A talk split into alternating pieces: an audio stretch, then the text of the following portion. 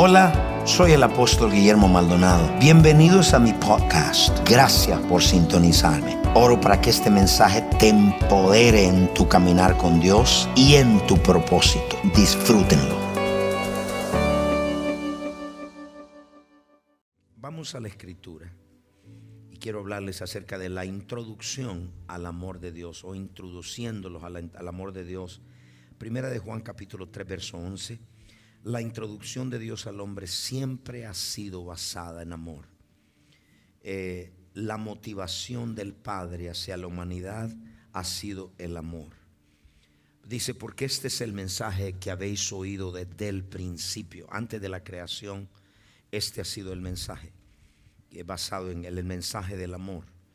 Es más, por eso Cristo vino a salvar lo que se había perdido cuando Dios hizo al hombre fue una expresión de su amor y también fue, un, fue la motivación para salvarlo.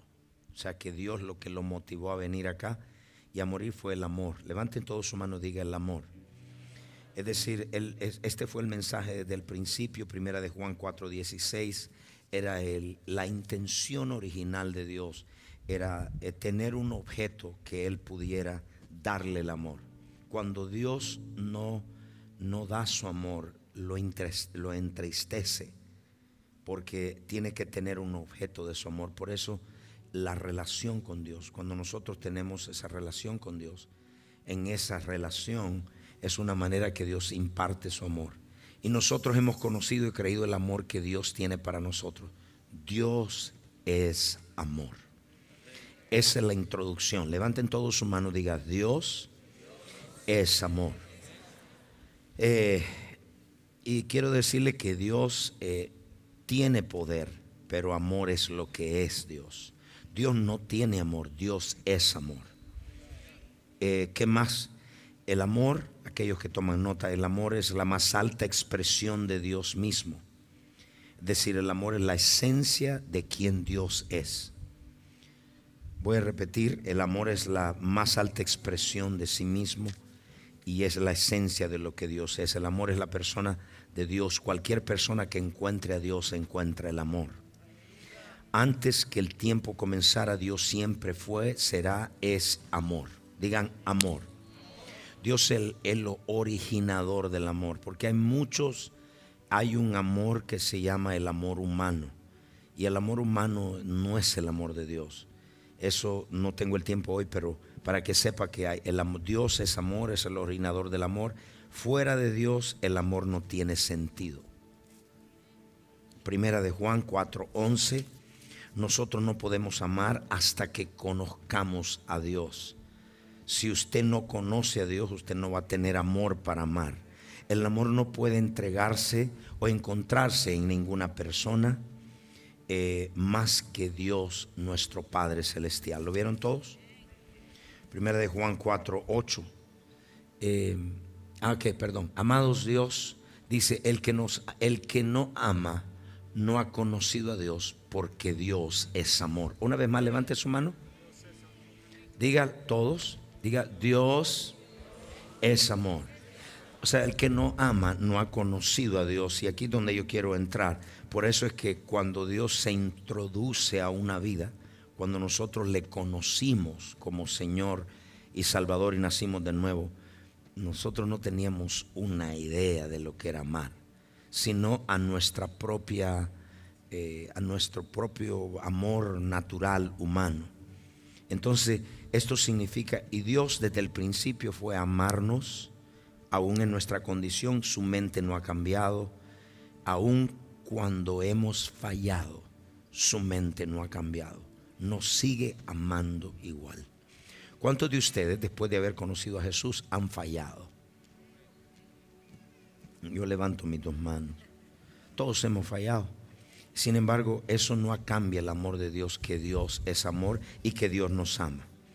Usted nunca, es decir, nosotros decimos muchas veces el creyente busca eh, a Dios por lo que Él tiene. Dios tiene poder, provisión, sanidad, liberación pero realmente usted no va a tener lo que Dios tiene hasta que le conozca lo que Él es. Usted quiere poder, entonces quiere saber que Dios es amor. Es decir, amamos a Dios por lo que Él tiene o por lo que Dios es. Dios es amor, repítalo. Dígalo más fuerte.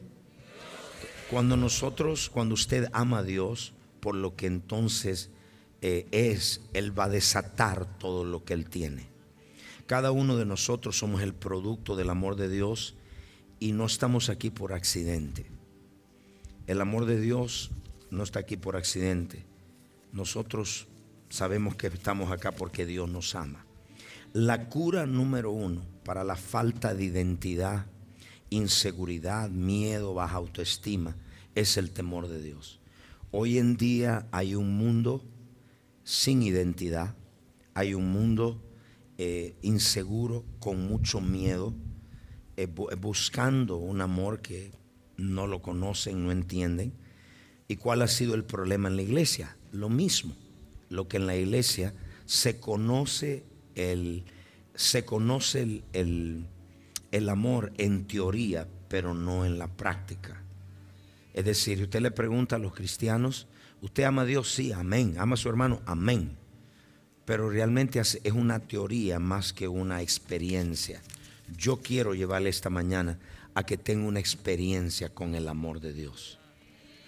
Es imposible tener un encuentro con el amor de Dios y no ser transformado. Hasta que yo conozca a una persona nunca que ha encontrado el amor de Dios es igual. El amor de Dios nos transforma, nos cambia. Eso ha sido el plan de Dios desde el principio, amar la raza humana. Eh, fue, fuimos una creación, somos una creación de Él. Eh, y entonces comienza esto. ¿Cómo podemos pedirle nosotros a un inconverso que nos dé amor cuando no tiene amor? Entonces, para nosotros tener amor, esto fue lo que sucedió. Primera de Juan 4, 19. Dios nos amó primero. Es decir, o, se lo pongo de otra forma, y yo quiero que lo anote. Tenemos que tener amor antes de dar amor. ¿No me entendieron? Ok, tenemos que tener amor antes de tener amor. Eh, se lo explico de otra forma. Eh, nosotros escuchamos esta queja siempre de las esposas, pero es que tú no me dices que me ama y viceversa. El esposo diciendo, pero tú no me dices que me ama. Entonces tienen un arroz con mango ahí, porque están, están demandando y están poniendo demanda a una persona que no tiene amor. Entonces, ¿cómo, le, ¿cómo una persona puede dar lo que no tiene? Mire lo que dice primera de Juan 4:19. Nosotros le amamos a Él porque Él nos amó primero. Aleluya. En otras palabras, desde la caída del hombre hasta hoy en día, el hombre nunca ha conocido el amor verdadero. El hombre natural, el hombre incrédulo, los que no tienen a Jesús, entonces su motivación, el amor es un motivador. La motivación porque el incrédulo, el no creyente, eh, eh, hace las cosas es por dos razones. Interés personal y ambición personal. Es decir, usted no puede confiar en un incrédulo. Es como usted que dice, mi hija se va a casar con un inconverso, pero es buena gente ese inconverso no tiene amor que darle. Le pueden dar un amor natural, humano, pero no un amor divino. Porque para nosotros dar amor, el amor primero tiene que ser interno para hacerlo externo. El amor tiene que estar antes de nosotros dar. Entonces venimos a Jesucristo y nosotros venimos, nos casamos esperando que el cónyuge llenara esa inseguridad, ese temor, ese miedo y que nos diera amor. No frustramos porque encontramos otro que está desamorado. Entonces vamos a la iglesia y venimos a la iglesia y nos encontramos igual. Entonces decimos, pero aquí no hay amor. Cuando yo era, cuando yo me convertí, me recuerdo, cuando yo me convertí, Y una de las cosas que yo buscaba en una iglesia, eh, yo tenía, yo sabía que había un llamado grandísimo en mi vida, pero yo buscaba, decía, yo quiero ver un lugar donde la gente muestre amor. Y en un lugar que casi me quedo, la única razón me, me fui porque Dios me dijo, este no es. Porque ver una iglesia muerta, no creían en el Espíritu Santo, y si ya no creían en el Espíritu Santo, ya prácticamente yo, ¿por qué me voy a quedar? ¿Cómo me va a cambiar? Si el Espíritu Santo no está, si la presencia de Dios no está, yo no me quedo. Y yo estaba atrás y estaba allá, pero me iban a recoger, me llamaban, estaban pendientes de mí. Tenía como seis meses de convertido. Pero yo lo que estaba buscando, una iglesia donde me recibieran como yo estaba. No que le punten el dedo y le decía, no, no, mira ese arete, mira esto, mira. Yo no tenía arete, by the way. ¿Cuántos me entienden, iglesia? So, el hombre natural no puede dar, no puede dar lo que no tiene. So, no le pida a un inconverso que dé amor porque no tiene. Tampoco usted puede confiarlo porque no tienen el amor. Lo, lo que ellos hacen lo hacen por interés personal y por ambición. Y entonces usted viene a la iglesia, usted piensa, este es el cuadro correcto. Aquí llegué a la iglesia de Jesús y aquí sí hay amor y se encuentra que cuando usted llega, usted es el primero que la arruinó. Y alguien dice, ¿qué me está diciendo? No hay iglesia perfecta. Si usted estaba con la idea, esta iglesia es perfecta, entonces cuando llegó usted la arruinó. Porque no existe. ¿Cuántos entienden eso? No existe. Yo no soy perfecto, nadie es perfecto. Entonces, cuando, cuando el hombre, el incrédulo, no tiene amor divino, tiene un amor natural basado en una condición. Yo te hago, tú me haces. Yo te, te rasco la espalda, tú rescarcas la mía. Ese es el amor humano. Ese no es el amor de Dios. Entonces, por eso es que el hombre no lo extraña, porque nunca lo ha tenido. Entonces, cada persona que no es nacido de nuevo no tiene el amor de Dios, tiene el amor humano. Entonces, tenemos que tener ese amor para dárselo a otro. ¿Estamos acá todos? Entonces viene Dios en Romanos 5:5 y nos introduce a su amor, al amor divino. Romanos 5:5 dice así, porque el amor de Dios ha sido derramado y la vergüenza no, la esperanza no avergüenza, porque el amor de Dios ha sido derramado en nuestros corazones por el Espíritu Santo que nos fue dado. Mire lo que dice la, Biblia amplificada, el mismo verso amplificado y dice, eh, la esperanza no porque el amor de Dios ha sido derramado. Este es el único atributo de Dios que lo ha derramado sobre sus hijos sin medida. La fe se le fue dado por medida, la gracia por medida. El único atributo, la gracia, lo único que Dios nos ha dado sin medida es su amor. ¿Me le pusiste allá? Recuerda que estaba en español y en inglés los dos. Entonces, dice, ha sido derramado en nuestros corazones. Ahora, cuando nacimos de nuevo, sí podemos dar amor. Y en otras palabras, usted ahora no tiene excusa. ¿Cuántos aquí se cree en su corazón usted que usted es un cristiano, hijo de Dios, nacido de nuevo? Levante su mano. No dije, no dije, escúcheme esto, dije nacido de nuevo, que ha habido una genuina conversión. Levante esa mano. Hay una diferencia entre tener una convicción y una conversión. Que usted le tiene una convicción, sí es la verdad, Cristo es la verdad, pero no hay una verdadera conversión. La palabra conversión significa convertirse en otra persona. Borracho ahora ya no es más, mentiroso ya no es más. En otras palabras, eso es una verdadera conversión. Si usted, ese amor fue derramado en su corazón, entonces la pregunta es esta. No me lo pusiste. La pregunta es esta, amplificada. ¿Recuerda que te la mandé? La pregunta es esta en español. La pregunta es esta. Entonces ya nosotros no tenemos una excusa para no amar. Entonces cuando Dios nos introduce a ese primer amor, Revelación capítulo 2, verso 4. Él dice, cuando usted experimenta, esto fue lo que usted experimentó en Revelación capítulo 2, verso 4, el primer amor Entonces dice revelación, pero tengo contra ti que has dejado tu primer amor. Es decir, ¿cuál fue, el, ¿cuántos de ustedes se recuerdan en ese día que se encontraron con el amor de Dios, que Dios los amó? El resto son budistas o aparatistas o qué son. Levante la mano, ¿cuántos, ¿cuántos se recuerdan ese día? Eso es el primer amor, que usted se enamoró. Era una cosa que usted pensaba en Dios, que quería todo lo de Dios. Estaba cambiado. Y Cristo reprende. La reprensión más grande de Cristo a su iglesia es que haya perdido ese primer amor. Esa es una reprensión.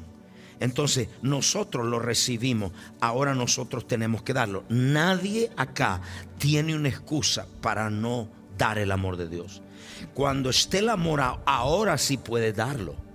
Ahora sí puedes manifestarlo. Ahora sí puedes hacerlo. ¿Y por qué tiene que hacerlo? Bueno, porque ahora se encontró usted de que ahora tiene un amor que usted no tenía y ahora usted puede darlo incondicionalmente. ¿Puedo escuchar un amén de ustedes? El mundo está esperando por la manifestación del amor de Dios. Cuando el mundo vea manifestar el amor de Dios, va a ver que somos diferentes. El cristianismo es la única religión que está basada en amor. Usted no ve el budismo, los musulmanes que basado en amor. Es solamente los cristianos. El cristianismo está basado en amor. Levante su mano. Es la única religión. Entonces el amor es lo que nos hace distintos. Cuando la gente relaciona a Dios, lo relaciona como el Dios de amor. Y si, si Dios tiene tanto amor, ¿por qué la gente muere de hambre en África? Porque la gente siempre relaciona, si Dios fuese tan amoroso, no existe un infierno, según ellos. Porque para ellos el amor, esa es la definición, es según la cultura, es según la educación, es según la experiencia de la vida, es según lo que usted pasó. Aquí una mujer que fue abusada en su niñez, cuando viene ahora Cristo, va a ver todas las cosas de acuerdo al abuso. Cuando un hombre ha sido abusado, maltratado, rechazado, va a ver el amor y así vamos a medir el amor. Va a decir si no tiene amor, porque están acá ustedes o se me fueron. No los oigo. Entonces, el amor nos hace diferente. Juan capítulo 13, verso 34 al 35. You get it? El, amor nos hace diferente. Es decir, como el mundo, ese mundo que está hambriento, sediento, ese mundo no tiene amor, está inseguro, ese amor, eh, un abrazo, una palabra de afirmación. Yo conozco personas, ¿me le puedes subir por favor? Eh, yo conozco personas las cuales un, un, choque de mano cambió su vida, un abrazo les cambió su vida, un abrazo los sanó. Y usted dice, ¿eso puede ser? Claro. Porque la gente está hambrienta de ver a los cristianos manifestando el amor. Levanta la mano al cielo acá ustedes. Entonces vemos allá y dice, un mandamiento nuevo os doy. Un mandamiento no es una opción.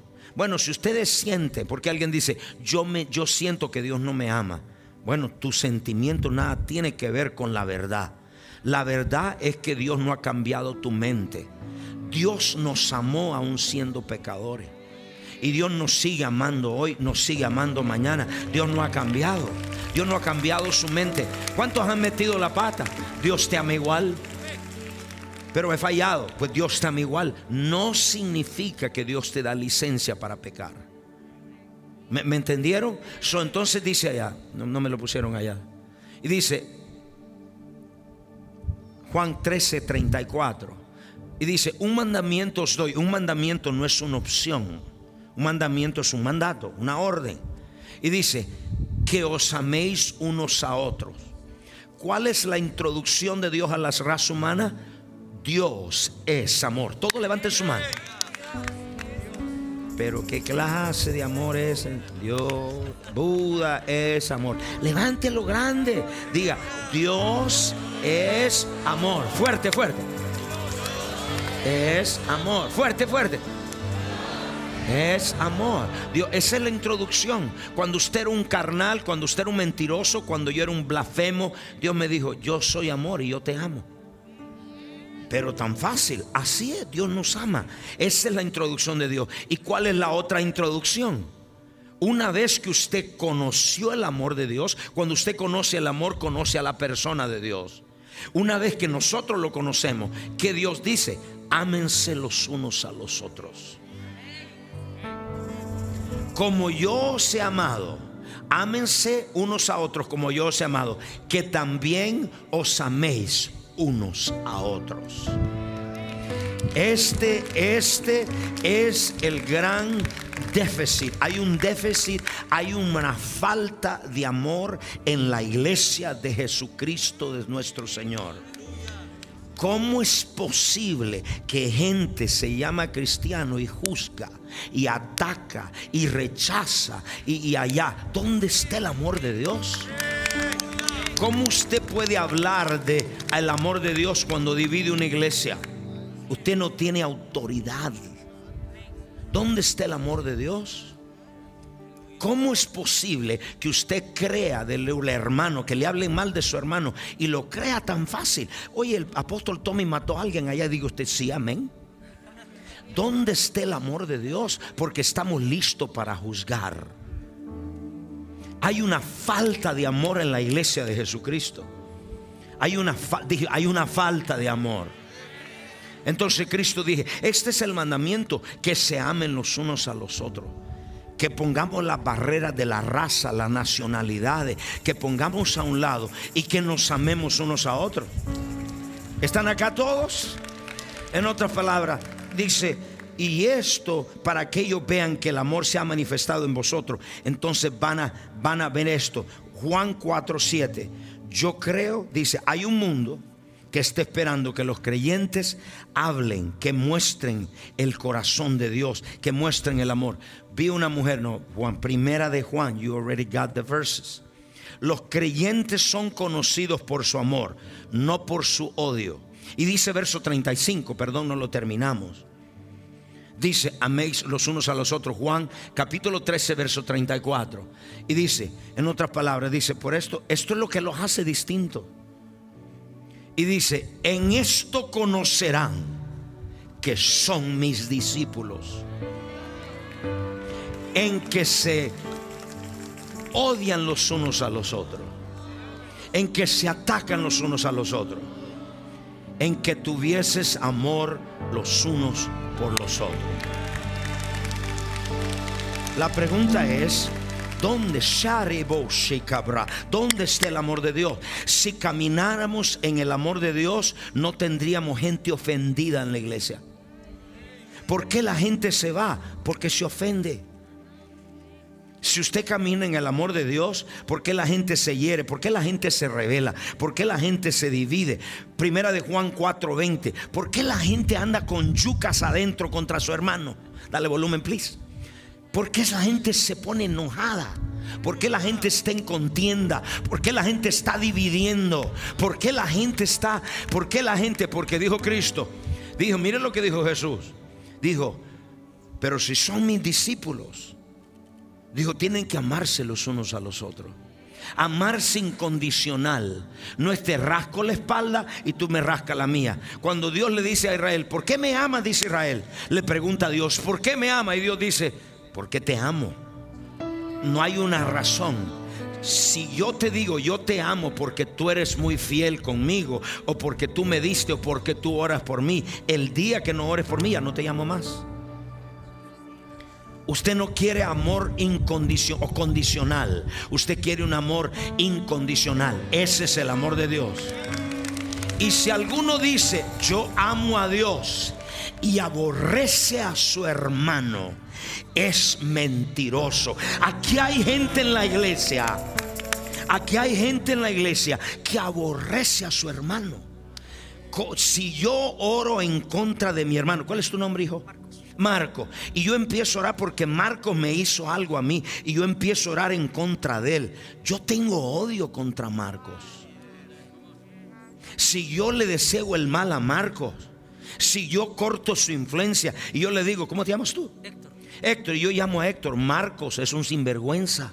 Si yo corto su influencia con él, yo lo estoy matando, yo lo estoy asesinando. ¿Cómo es que el amor de Dios está en ti? ¿Cómo es que se atreve la gente a agarrar un púlpito para asesinar la gente y asesinar las ovejas? El púlpito es muy sagrado. Alto, alto, despierta iglesia. ¿Dónde está el amor de Dios? ¿Dónde está el amor de Dios? Dijo Cristo, en esto van a conocer que tienen el amor cuando se amen los unos a los otros. Hay diferencia, hay ciertas cosas. Hay gente que se ha ofendido porque yo le pedí compromiso. Yo le dije, vas a hacer un pacto con Dios, conmigo, con la iglesia, con el ministerio. Eso es bíblico. Los 37 de David hicieron un pacto con David. Y el pacto no es para que me ayude, para llevar el reino de Dios. Pero porque no tienes amor te ofendes. Cuando no tienes amor te ofendes porque te sentaron en la silla incorrecta. Y estás ofendido. Madura, perdona, crece, porque si no el amor de Dios no está marudado. Por eso es que tienes temor, porque no tienes amor en tu corazón. Por eso es que juzga, por eso las contiendas. Están acá los que están atrás, iglesia. Entonces dicen, esto van a conocer. Y dice primera de Juan 4:20. Y dice, si alguno dice yo, yo amo a Dios y aborrezco a su hermano, es mentiroso. Pues el que no ama a su hermano, a quien ha visto, ¿cómo puede amar a Dios a quien no ha visto? No me vengas con el cuento, I love you, aposo. Y cuando sales de acá me comes, me critica, me juzga, arrepiéntase. Otra vez más, como usted viene y le dice al hermano, I love you, I love you, y después que sale le metes el puñal. Dijo Cristo que eres un mentiroso. ¿Cómo puede haber, cómo puedes amar a un Dios invisible que no ves y a un hermano que tiene necesidad, que está enfermo, que está pasando por momentos difíciles? No le puedes tirar un cabo, no le puedes tirar una mano. Me voy a ir donde me apoya. No le podemos tirar. ¿Dónde está el amor de Dios? Gente que llega acá, si nosotros camináramos en el amor de Dios, no hubiese necesidad en la iglesia el Rey Jesús. No hubiera ni una, no me entendieron nada de lo que yo dije. Si ustedes, toda la iglesia, caminar en el amor de Dios, aquí no hubiera enfermo, aquí no hubiera necesidad económica, aquí no hubiera, porque el que no tiene trabajo, el hermano le provee, el que le falta comida, el hermano va, el que no tiene ropa, el hermano lo viste, aquí no hubiera necesidad, pero el amor se ha perdido. La iglesia, el Rey Jesús, tiene que volver a amar, amar, amar. Dile a que está al lado, te amo, aún con la cara de guanajo que tenga allá, yo te amo igual. Oh, aleluya. Oh. El amor de Dios en acción. Y alguien dice, ¿cómo es que Dios, mire esto? Cuando yo me recuerdo esto, ¿cuántos quieren ver a Dios, en el, el amor de Dios en acción en su vida? Para eso vivimos para vivo. Cuando usted no ama, usted siente que hay algo que no está saliendo. Cuando usted ama, usted se siente feliz. Porque usted encontró un objeto para amar. Y no solamente estamos hablando de familia, estamos hablando de hermanos, de hermanas. ¿Quién es su vecino? Y aquí, viene una cosa poderosa. Yo le pregunto, Salmos 14, 1 al 3. Quiero que vea cómo es el amor de Dios, qué poderoso es el amor de Dios.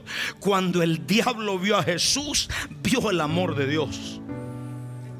Y el diablo, lo único que el diablo no puede falsificar de Dios es el amor de Dios. El amor no se puede falsificar. Hay alguien que dice voy a poner mi amor en acción. Hay mucha necesidad entre nosotros. Hay gente que no tiene trabajo. Hay gente, yo he, yo he tenido que pagar cuentas de mi, de mi dinero, pagarle a alguien, pagarle a uno de los muchachos. No podía pagar la escuela, sacar de mi dinero y pagárselo. ¿Por qué? Porque hay mucha necesidad. Y no solamente dinero, sino en muchas áreas. Gente la cual ha estado eh, ya para morir, ha ido al hospital, he orado por ella, se sanó, se liberó y ahora están sanos. ¿Qué hizo eso? El amor de Dios. Vamos a poner práctica las cosas del amor de la iglesia. Venimos a la iglesia, pero salimos de aquí, venimos a criticar, a juzgar. La Biblia dice que tú eres un mentiroso. Tú eres un homicida. Es más, así habla la palabra. Primera de Juan capítulo 3, antes de entrar en el amor en acción. Primera de Juan capítulo 3. Y quiero que vaya, por favor, al versículo 19, creo que es. Thank you, Jesus. Mire lo que dice. ¿Están acá ustedes?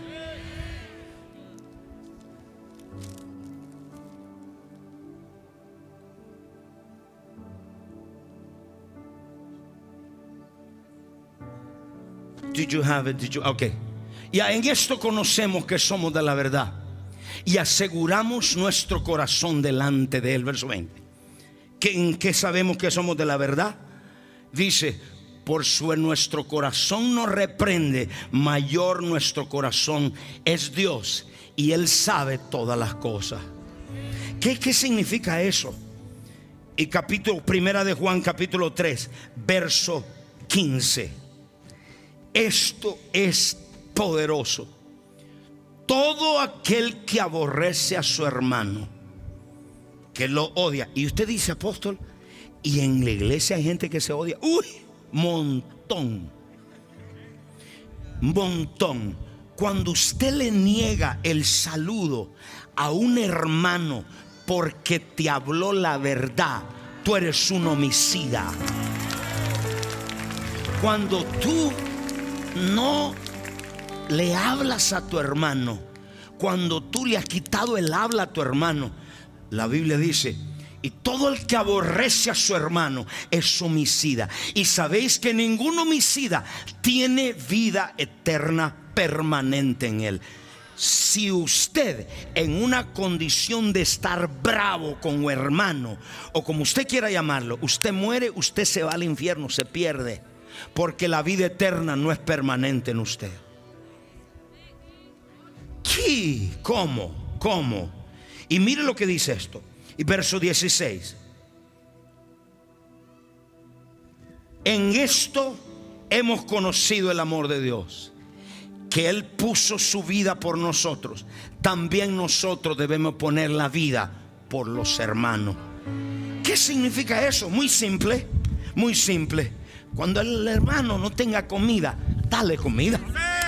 Cuando tu hermano esté enfermo, ve visítalo al hospital. Cuando tu no, aquí no me ayuda. Cuando alguien de tu familia se sienta triste, necesita una palabra, ve tú a servirlo. Cuando necesite ropa, cada dos meses, tres meses yo agarro mi closet y empiezo a sacar ropa. Pero no porque me sobra, sino por, para sembrárselo porque hay otros que tienen un traje, pastores que vienen de las naciones que tienen un traje y ese es el único que usan hace cinco años. Y yo los saco, lo que son mi medida, porque hay algunos que son abultaditos, así que no puedo. Se pierden la bendición. Y yo los bendigo. ¿Por qué? Porque eso es el amor de Dios. Eso es el amor de Dios. las mujeres acá tienen 40 pares de zapatos y solo tienen dos patas. Siembre una a la hermanita que tiene uno que se le está cayendo el tacón el amor de Dios en acción. Dije los que están atrás, el amor de Dios en acción. Dios nos ha bendecido con una buena casa. Fue para que traigas a un hermano que no tiene comida, que no tiene lugar donde hospedarse y traerlo a tu casa, pero perdimos el primer amor. Estamos como profesionales y hemos perdido la esencia del cristianismo. Como el mundo vas a saber que somos de Dios cuando nos amemos los unos a los otros. Y dice, pone la vida. Verso 16, aquí está el amor en acción. Y dice, y en esto hemos conocido el amor de Dios, en que el que puso su vida por nosotros. Verso 17, pero el que tiene bienes de este mundo y su hermano, y ve su hermano tener necesidad, y cierra contra él su corazón, ¿cómo mora el amor de Dios.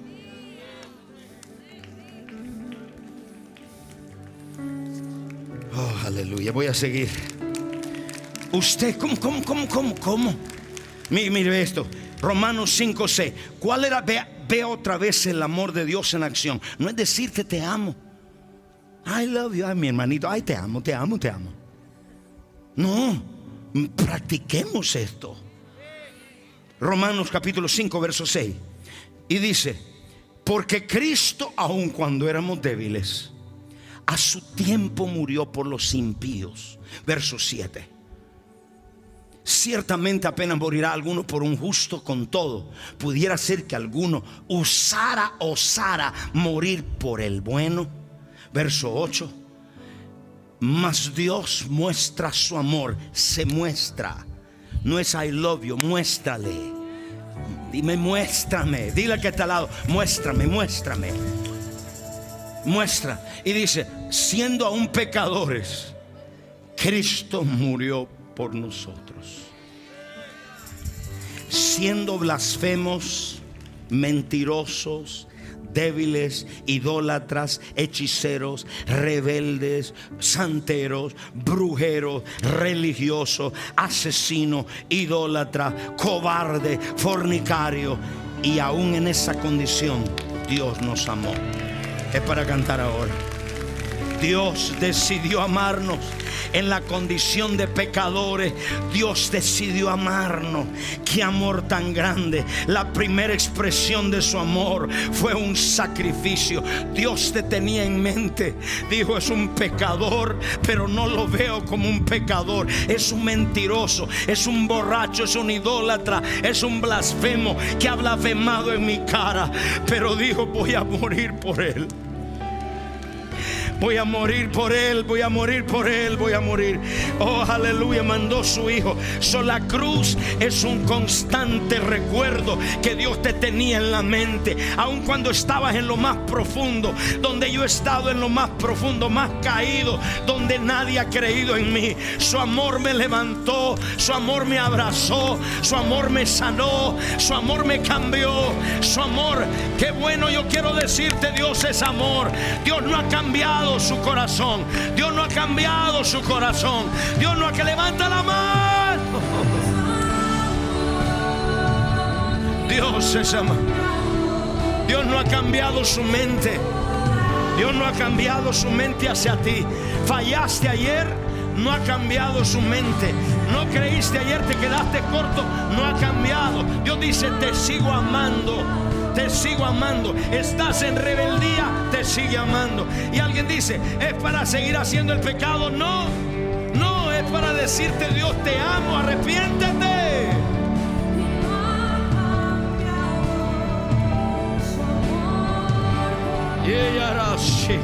Mateo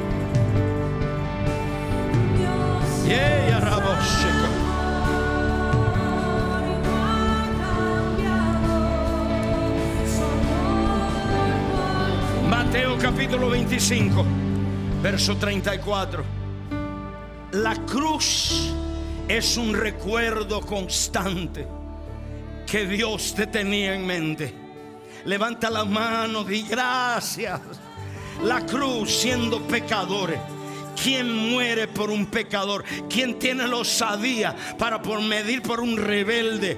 ¿Quién muere por él? Y en esa condición nos amó, porque su amor oído es incondicional. En otras palabras, Dios te dice, te amé aún en tu peor condición, te amé, te levanté, te sané, sané tus heridas. Están acá ustedes. Y amar a los hermanos. Y mire este, este amor en acción. Quiero que vaya, por favor. El libro de Lucas capítulo 29, verso 37. Si lo tiene en español en la Biblia amplificada. Y si no lo hablamos en este. Y él queriendo justificarse, quiero que vea el amor. ¿Qué Dios le está diciendo? Saca lo que yo te di, no tienes excusa para no amar. Y yo se lo he comentado antes. En mi casa yo nunca vi a papá darle amor a mi mamá. Mi papá era un hombre muy responsable, un hombre muy recto, muy íntegro. Me enseñó el trabajo, me enseñó la integridad. No era cristiano. Él me proveyó siempre, viendo, vine a este país siendo muchacho Y Él me mandó, me proveyó todo para estar acá, para venir acá. Y mi corazón era estudiar acá. Y vine acá y todo lo proveyó. Pero Él nunca me dio una palabra de afirmación, nunca me abrazó, nunca me dijo, hijo, te creo en ti. En, mi, en la escuela yo siempre tenía las mejores notas, pero nunca me afirmaba, sino me decía, es mejor te vale si no te doy una paliza. O sea, en la mente de ellos, nunca Él recibió amor. ¿Cómo puede dar algo que Él nunca recibió? Gracias por el nuevo nacimiento que en el nuevo nacimiento en Cristo no ese amor se nos fue dado. O sea que ya nosotros decir es que mi papá no tenía amor, por eso soy así. No tienes excusa más porque ahora Cristo te dio ese amor. Ahora lo que tienes que hacer es darlo. Yo no podía amar. Yo me recuerdo que mi hijo Brian, mi hijo mayor, llegaba y quería abrazarme y yo no sabía si abrazarlo, yo no sabía qué hacer porque no conocía, no había experimentado el amor de Dios. Pero cuando conocí el amor de Dios, ya yo podía amar y no lo hacía como una carga, sino ya empecé a servir a Dios por amor. Yo serví en esta iglesia y trabajé aquí siete años sin ganar un centavo. Yo le serví a usted siete años y no gané un centavo. Porque yo dije, Señor, yo quiero probarte que yo lo hago por amor, no por un salario. Por siete años. Y ese amor no ha parado. Yo quiero que vean las estadísticas de todo lo que nosotros hemos dado y cómo nos hemos manifestado. Pero cuando vemos a la escritura, put the verse please. You need to be flowing with me, otherwise you take me out of the, of the thing. mire, levante su mano. yo no sabía, pero cuando conocí el amor de Dios, entonces Dios qué espera? Que dice, algo diferente, dicen los impíos. Tienen que se aman los unos a los otros. Cuando alguien está enfermo, lo visita. Cuando alguien le falta comida, Él lo da. Cuando están allá pasando momentos difíciles, se dan palabra el uno al otro. E, esa es la hermandad. No me entendieron nada. Voy a ver donde me ayudan. Esa es la hermandad. Ese es el amor de Dios. Venimos a la iglesia y venimos a juzgar, venimos a criticar. No venimos con el corazón, esto es para mí. Y el que justificando, aquí viene Cristo. Dice, ¿y quién es mi prójimo? La pregunta que le hago a usted, ¿quién es su prójimo? Su prójimo es su hermano en Cristo. No es el vecino que tiene al lado. El prójimo en la Biblia en aquel tiempo era su hermano judío. La Biblia dice, primero suplan a los hermanos de la fe. Primero somos los hermanos. Dígale al que hermano, tú eres primero. No, no, hay algunos que como la cultura le dijo, no, primero es la perrita. Tiene más amor que la perrita, alimentas tu perrita y al hermano prójimo que no tiene trabajo, que tiene dos niños, que no tiene para pagar la leche, no le das un dólar para, para suplir la necesidad. Se te fue el amor, pon el amor de Dios otra vez. No es que no le vas a dar amor a la perrita y no me mande correos electrónicos diciendo el apóstol no quiere darle comida a las perritas. ¿Cuánto le están hablando acá? ¿Cómo la gente se para con pancarta para gritar y decir guerra? ¿Por qué matan los animales? ¿Por qué matan los pájaros? ¿Por qué matan los tiburones? Y empiezan a protestar por una causa. ¿Cuánto más nosotros tenemos que pararnos? ¿Por qué matan a los niños en los vientres de las madres? Alto, alto, alto, levante, pare bandera. Tenemos que pararnos como un estandarte. No decimos nada cuando el niño es matado, asesinado en el vientre de la mujer, abortado. Pero sí decimos algo cuando un animal está muerto. Y dice ella, mire, dice queriendo justificarse. Tome siento allá. ¿Quién es mi vecino? Su prójimo su hermano. La familia de Dios. Y su familia, claro. Y su gente cerca, claro. Verso 20, 30. Y Jesús respondió, Cristo le va a dar una ilustración terrenal para hablarle de una verdad celestial. Y todo lo relacionaba con dinero con cosecha, lo relacionaba con animales, lo relacioné en este caso, si tuviera estado, lo hubiera relacionado con carros. ¿Por qué? Porque el pueblo entendía esos términos. Si el religioso dice, sí, dinero, dinero. Todas las parábolas de Jesús tienen que ver con dinero. Les dio diez talentos, les dio diez minas y les dio minas. Porque el pueblo podía relacionarse. No, amén, pero sigo. Un hombre bajaba por Jerusalén a Jericó y se encontró con unos ladrones que le quitaron la ropa. Ahí quedó desnudo. Y a sus pertenencias lo golpearon y se fueron despreocupados, dejándolo medio muerto. Esa es la condición de muchos hermanos hoy. Después del COVID, sin trabajo, después del COVID, ¿quién se le ha acercado para decirle, necesitas comida? Qué silencio, Dios mío. Esa es la condición. Hay, hay, extranjeros que vienen aquí. Hay extranjeros que vinieron, no tienen sus papeles. Y abogados inescrupulosos le robaron todo su dinero. Los dejaron en la calle. Y vienen a mí. Digo, Señor, quisiera ser abogado para ayudar. Pero te puedo ayudar con una ofrenda. Y no de la iglesia, por propósito, de mi dinero. Porque ese, ese que tenía el problema de papel, ese es el que dio las primicias y dio todo su mes de trabajo. ¿Cuántos están acá? Levanten su mano, iglesia. El amor de Dios tiene que caerte, que despertarte. Hemos estado enfocados en nuestro propio egoísmo en nuestros propios intereses personales. No me importa, a menos que si yo estoy feliz con que el resto se come un cable. Ese no es el amor de Dios. Y ahora por coincidencia, un sacerdote, en, en tiempos de hoy, un predicador, bajaba por ese camino y cuando lo vio, pasó al otro lado.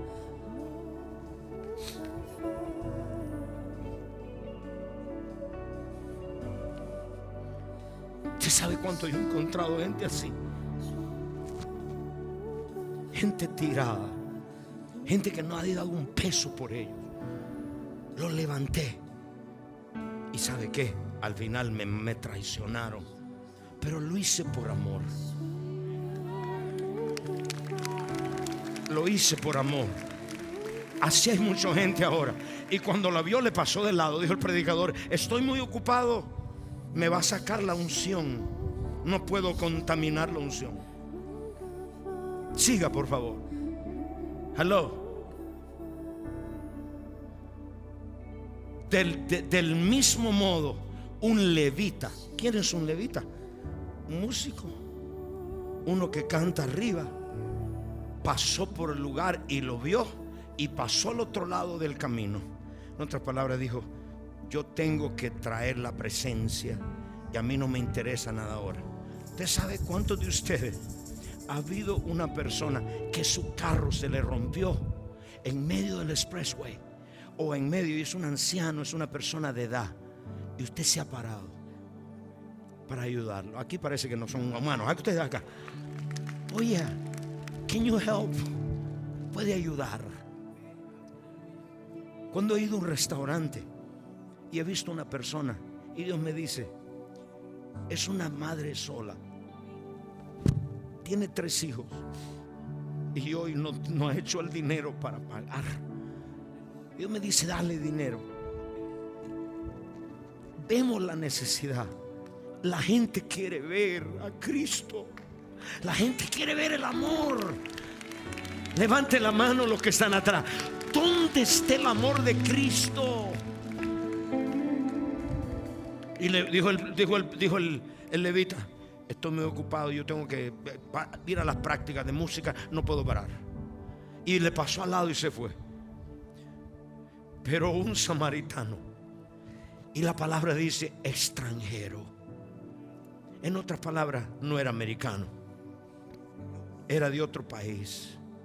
Yo sé que es lo que tomar tres buses para llegar a su casa. Aquí ustedes parece que nunca han tomado buses. Una vez una mujer, una hija nuestra, llegó y dijo, Dad, digo, hija, Dios me dijo, dale un carro. Y digo, le empiezo a preguntar, ¿cómo llegas a la iglesia? Me dice, manejo desde West Palm Beach por seis años. Perdón, tomo buses desde West Palm Beach todos los, todos los domingos. Vengo a recibir y después me quedo para servir. Seis años. Y le digo, ¿no tienes carro? Y dice, no. Digo, Dios me dijo que te diera un carro.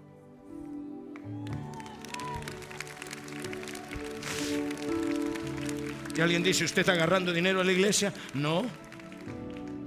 De mi propio dinero. Y le di un carro. La mujer empezó a llorar. Y dijo, nadie había hecho esto conmigo. Que la gente vea a Cristo. ¿Cómo que ves una hermanita que sirve en la iglesia por más tanto tiempo y tú que tienes tu banco lleno, no le das una ofrenda ni para comer? Uno de mis ancianos era un día de liderazgo. Hoy es uno de mis ancianos muy próspero, muy bendecido. Habían unos 1500 líderes. Y cuando lo vi sentado, el Señor me dijo: agarra dos mil dólares y dale dos mil dólares. Y era todo lo que yo tenía en mi cartera. Le digo, cuando terminemos, vean a mi oficina. Fui a mi oficina, me vio y le dije, empezó a llorar. Y dijo, estaba pidiéndole a Dios que cómo iba a comprar la leche hoy. Y los dos mil dólares le cubrió su leche, la renta y todo lo que él necesitaba para ese día. Y la pregunta es, la pregunta es, ¿cómo que si vemos un hermano desnudo, no, no tenemos porque no hay amor? Todo es para nosotros. Hemos alimentado, hemos dado 23 millones de libras de comida hasta hoy ahí en ese parqueo. Hemos dado hemos alimentado 86 mil familias que no tenían que comer por el COVID. Y muchos de estas familias son ustedes. Porque la familia de Dios tiene que ser la primera. Deje de estar vergonzoso y decir, ay, pero es que yo no quiero que me vea. Pida. La Biblia dice que no tiene porque usted no pide. 22 millones, 69 mil hogares, 55 iglesias que nosotros hemos alimentado. Pero eso no lo saca la, media secular. Eso no lo saca la noticia. Eso no lo saca. He sacado mi dinero. He llamado a mi hermano que está a cargo del orfanato en Honduras. Y le digo, busca a las familias más pobres. Y mi hermano que me llama, me llama llorando. Dice, todas estaban llorando hoy para que le llegara algo para comer. Eso es lo que hay. El mundo ahora tiene, está buscando la manifestación. Parece que no le estoy hablando a la iglesia. Ahí están los niños. Ahí están esos niños que alimentamos. ¿Dónde va su dinero? Ahí. Pero qué fácil le crea la mentira. Oh, el apóstol se lo está robando. Porque el amor de Dios no está en usted. Siga, por favor. Y dice allá, levanten todas sus manos y bajando, caminando el forastero, pero un samaritano extranjero. ¿Cuántas personas acá no tienen papeles? ¿A cuántas le podemos ayudar que no tienen comer, no tienen, eh, no tienen papeles, son extranjeros? Y que iba de viaje y llegó hasta él. Cuando le vio, se sintió profundamente movido a compasión por él el amor de Dios, la misericordia y la compasión por el sufrimiento de otro, viene o desciende del amor de Dios. Ese hombre se paró porque tenía misericordia.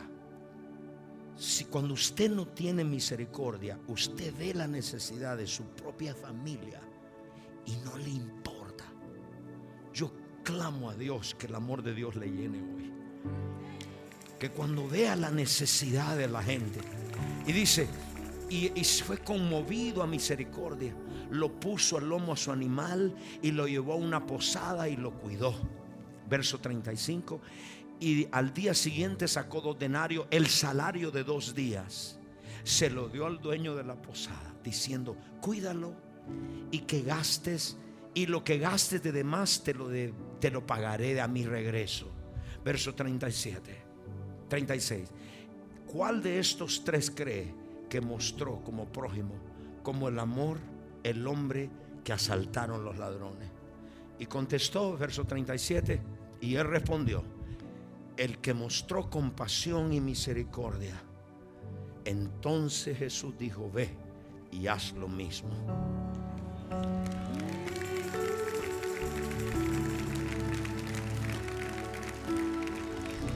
Ah, ¿Cuántos van a hacer lo mismo? Levante su mano. Juan capítulo 3, verso 16. Levántelo mientras cantamos. Hay un amor que nunca falla. Usted puede, you bet in the, in the love of God.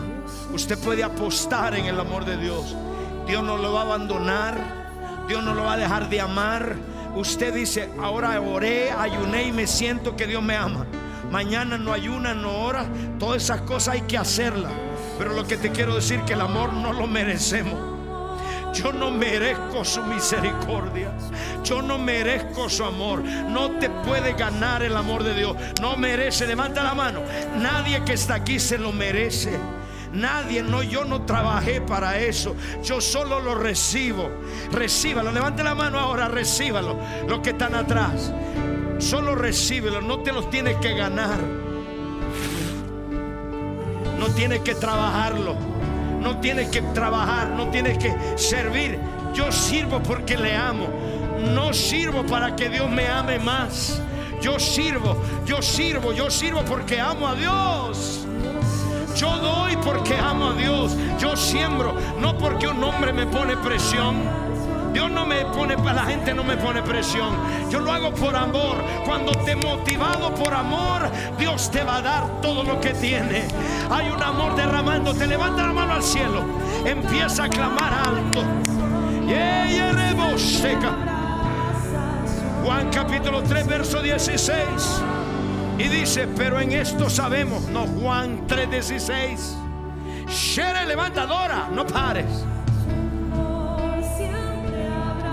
Juan 3:16. De tal manera amó Dios al mundo. Y ahora hay una presencia hermosa. Todo el mundo cierra sus ojos. Levanta la mano al cielo, por favor.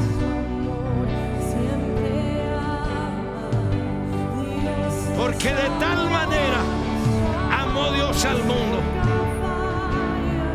De tal manera Dios amó al mundo. Que ha dado, que ha dado, que ha dado, que ha dado, que ha dado.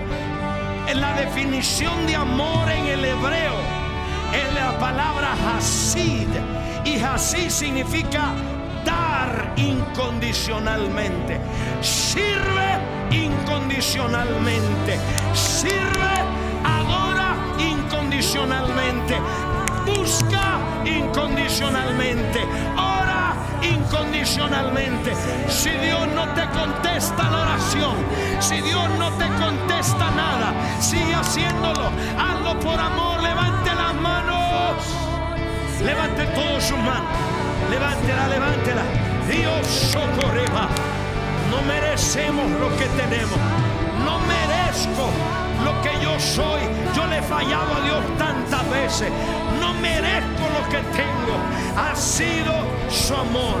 Estoy parado por su amor. Estoy bendecido por su amor. Oh, hay una presencia hermosa acá. Los que están en las casas, recuerde lo que dije. Amor es dar incondicionalmente. Este es el tiempo de inundar el altar con nuestra ofrenda, con nuestro diezmo, entregarlo, porque así como Dios nos dio su Hijo, así nosotros damos de regreso lo que Dios nos ha dado. Corra, corra. I need you here closer, please. Sherebe cobreba. Levante la mano. Hay una presencia cayendo. Hay un amor los que están en la línea. Usted puede ir a dar ahora mismo. El amor es dar, dar, dar incondicionalmente. Conéctese, conéctese. No se desconecte. Porque usted y yo lo que tenemos no lo merecemos. Alguien dice, usted lo merece porque es buena persona. No. El amor de Dios no se compra con dinero. El amor de Dios no se compra. El favor de Dios no se compra. Es nos amó, punto.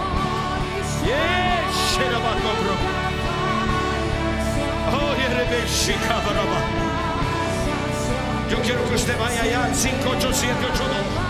58782. Vamos a administrar el amor de Dios. 58782 reyjesús.org 305-382-3171.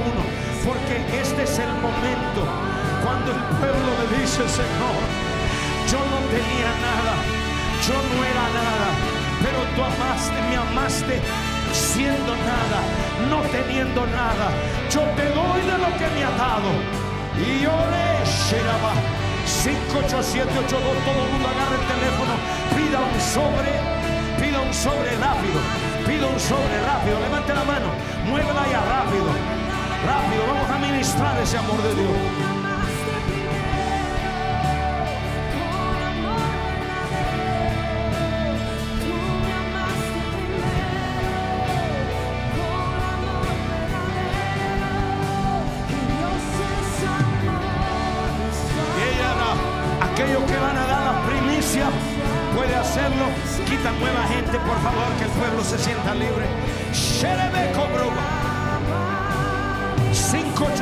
Todos los que están en su casa, hay un fluir del amor de Dios ministrando. Yo quiero que todo el pueblo, el Señor me dijo que el pueblo responda en adoración, en dar, en dar. De tal manera amó. Amó cuando usted ama, usted da. Usted da, usted da servicio, usted ama, usted da a otro, usted comparte lo que Dios le ha dado, levante, levante, la levanta, póngase de pie allá. Y ella se quebraba. Una vez más los que están en la casa y los que están viendo allá 58782 rjesús.org orando en lenguas 58782 elreyjesús.org. Aquellos que están en las casas, o llame al centro de llamada. Centro de llamada. De tal manera dio Dios, amó Dios al mundo que dio, que dio, que dio, que dio, que dio. Y alguien dice que tiene que ver con el dar. Él dio su propio hijo. Dios, cuanto más nosotros no le daremos a Dios. Corra todo ese pueblo. Siempre hay todo ese pueblo. Serebe cobribasta. Seya rabasta. Yeya rabusta. Una vez más, 58782 rjesus.org o al centro de llamadas. Hay un centro de llamadas esperando por su llamada. Llame ahora mismo, una vez más. Gracias, levante su mano allá, vamos a orar. Vamos a orar, el amor de Dios sigue fluyendo. Padre, muchas gracias. Levante su sobre o levante el teléfono. Aleluya. Padre, muchas gracias por Jesús. De tal manera amó Dios que dio su Hijo. Y Padre, ahora nosotros respondimos porque éramos nada. No teníamos nada. Pero nos recuerda que ahora somos y tenemos porque tu amor porque nos amaste incondicionalmente. Nos amaste incondicionalmente. Padre, muchas gracias. Tomamos esta ofrenda. Te pido, Señor, que des abundancia a este pueblo para que den a otros. Den al prójimo. Den comida al hambriento. Den agua al sediento. Padre, gracias. Aquel que no tiene casa Padre, que ayuden para que no haya necesidad aquí en la casa de Dios. Bendice a todo este pueblo y a todo aquel que nos están viendo. en el nombre de Jesucristo. Amén y amén.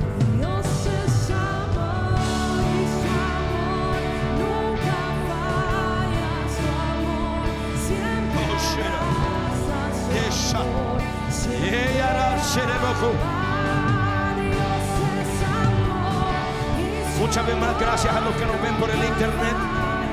58782 puede dar por texto, puede dar en línea el reyjesus.org, puede llamar al centro de llamadas o puede mandar por correo. Ahí está la dirección en nuestras pantallas. Ahí está la dirección si la pueden mostrar para que usted pueda mandar su ofrenda. Gracias, gracias. Y ella. Le voy a pedir a toda la iglesia que se ponga de pie, por favor. Le voy a pedir que levante su mano si pasa la Santa Cena. Dios es amor.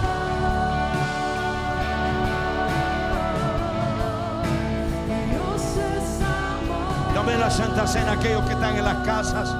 Quiero que tomen la Santa Cena con nosotros. Dios es amor. Levante ese- esa copa y levante ese pan, por favor.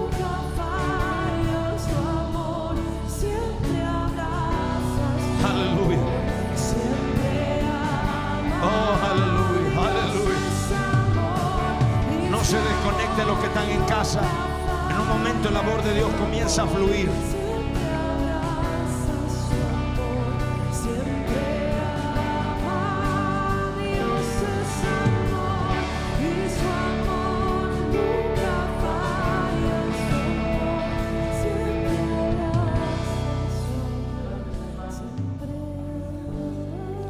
Padre, nos acercamos a la mesa.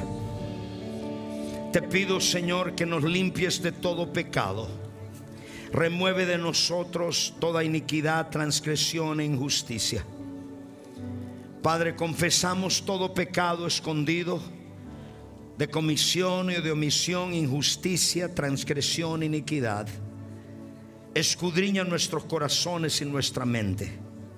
Y llegamos a tu mesa, comemos tu pan, comemos tu cuerpo que por nosotros fue derramado. La cruz, la cruz, la cruz es un constante recuerdo que estabas pensando en nosotros. Gracias Señor, al que mucho perdona, mucho se le ama. El que mucho ama, el que mucho se le perdona, mucho ama. Señor, te amamos porque nos perdonaste mucho. Padre, como tu cuerpo y bebemos tu sangre, tu sangre nos limpia de todo pecado, de toda iniquidad. Coma.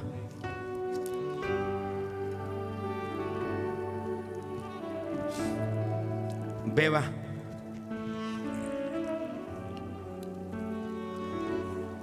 Pasen por favor los, los sugieres y levante su mano. Hay un momento para ministrar el amor de Dios. Si usted es como uno de ellos,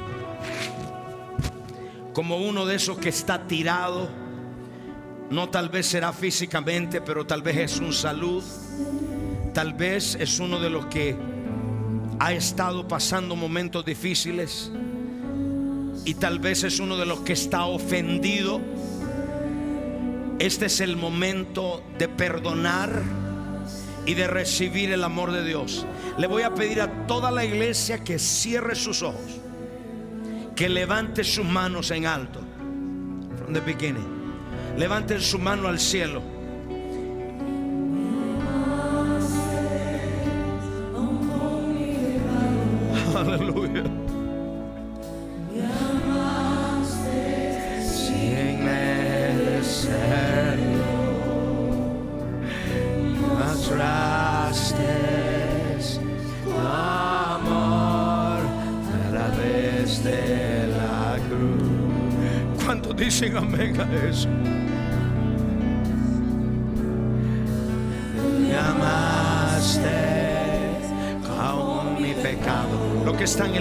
No se desconecte. Levante su mano y adore con su familia. Yo le recuerdo por un momento de donde Dios lo sacó y así lo amó. Y ahora dele adoración. Ya le dimos ofrendas, ya le dimos agradecimiento. Ahora dele adoración. Sin esperar nada.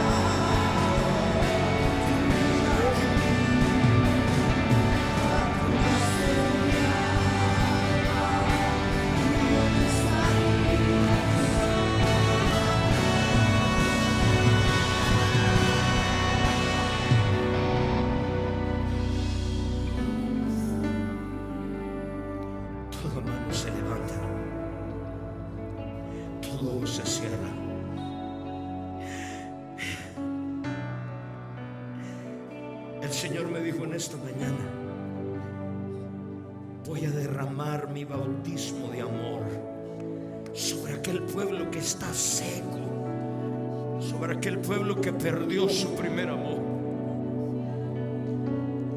Levanta tu voz.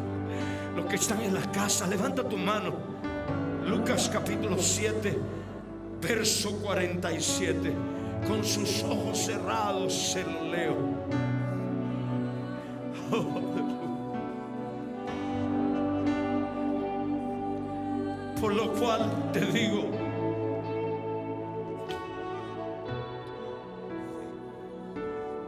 sus muchos pecados les son perdonados.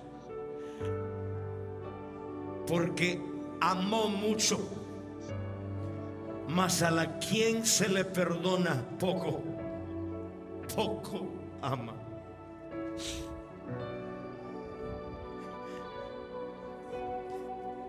Aquí en este altar estoy inundado de ese amor.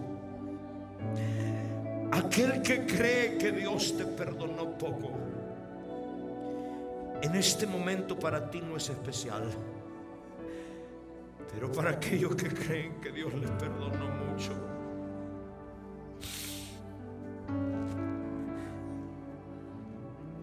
levanta tu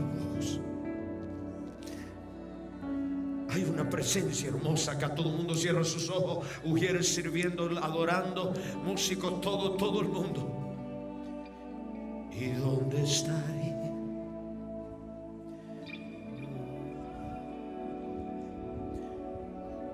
El que ama mucho, se le perdonó mucho. El que ama poco, ama poco. Más de aquí.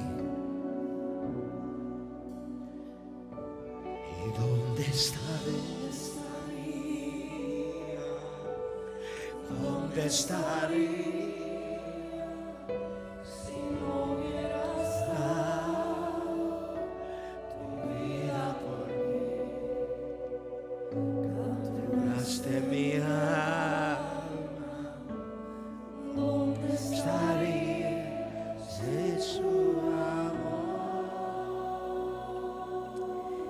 Levante todo el pueblo sus manos. Hay una presencia hermosa.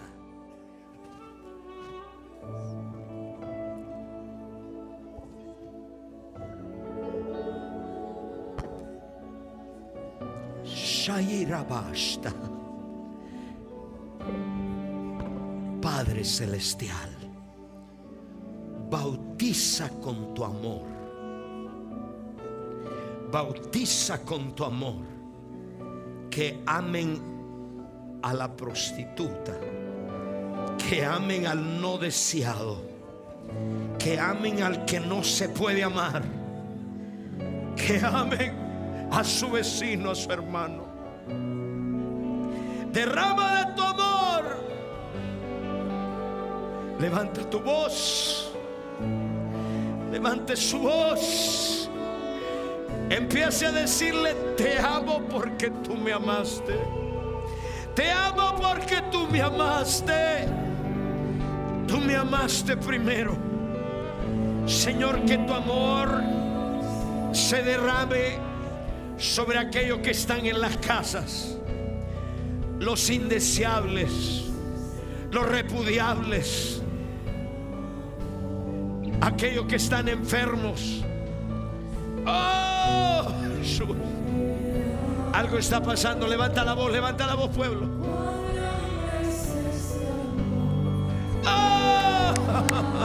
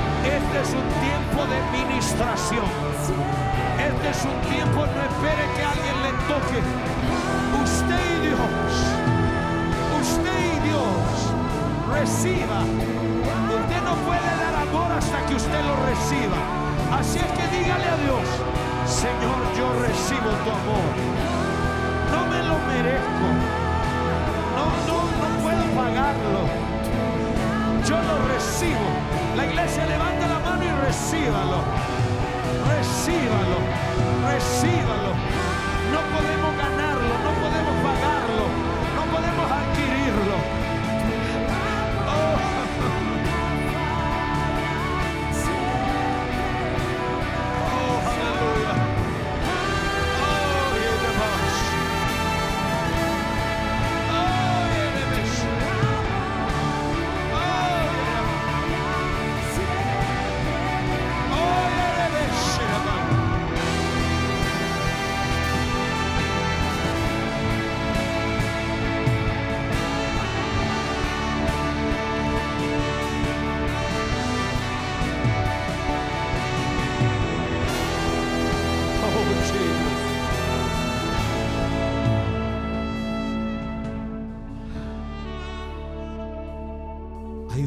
líquido derramándose. Cierra tus ojos. No te preocupes, cierra tus ojos. Recíbelo. No busque el toque físico. Dios es tan Dios que te puede tocar ahí donde está.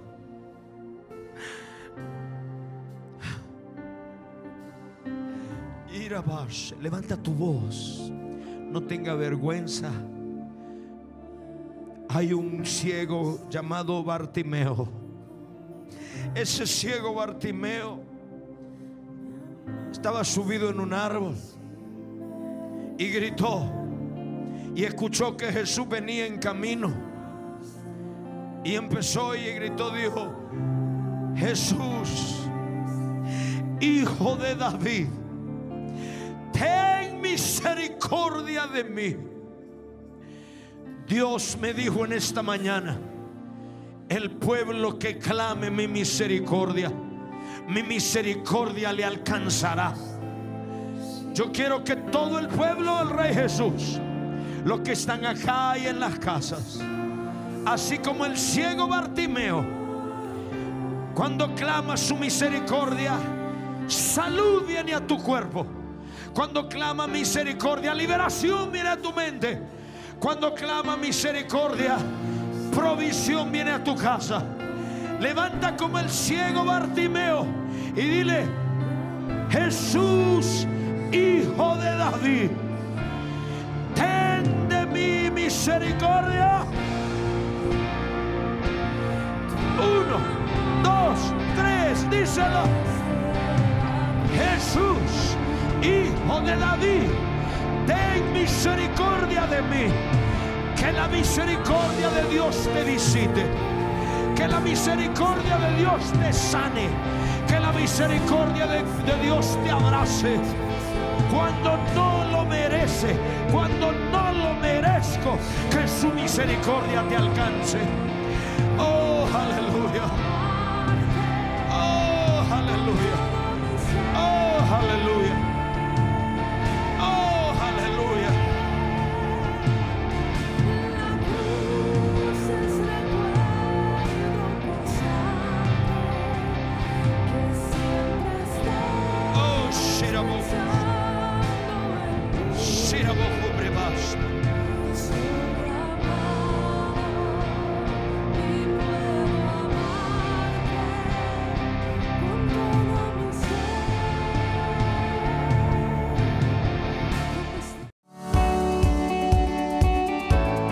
Gracias por sintonizarnos. Si fuiste bendecido por este podcast, no olvides de suscribirte y compartirlo con tu amigo. Si necesitas oración, tenemos un equipo listo para orar por ti. Solo llama al número 305-382-3171. 305-382-3171. Si desea más contenido que te fortalezca tu fe, visita elreyjesus.tv. Te amo, Dios te bendiga.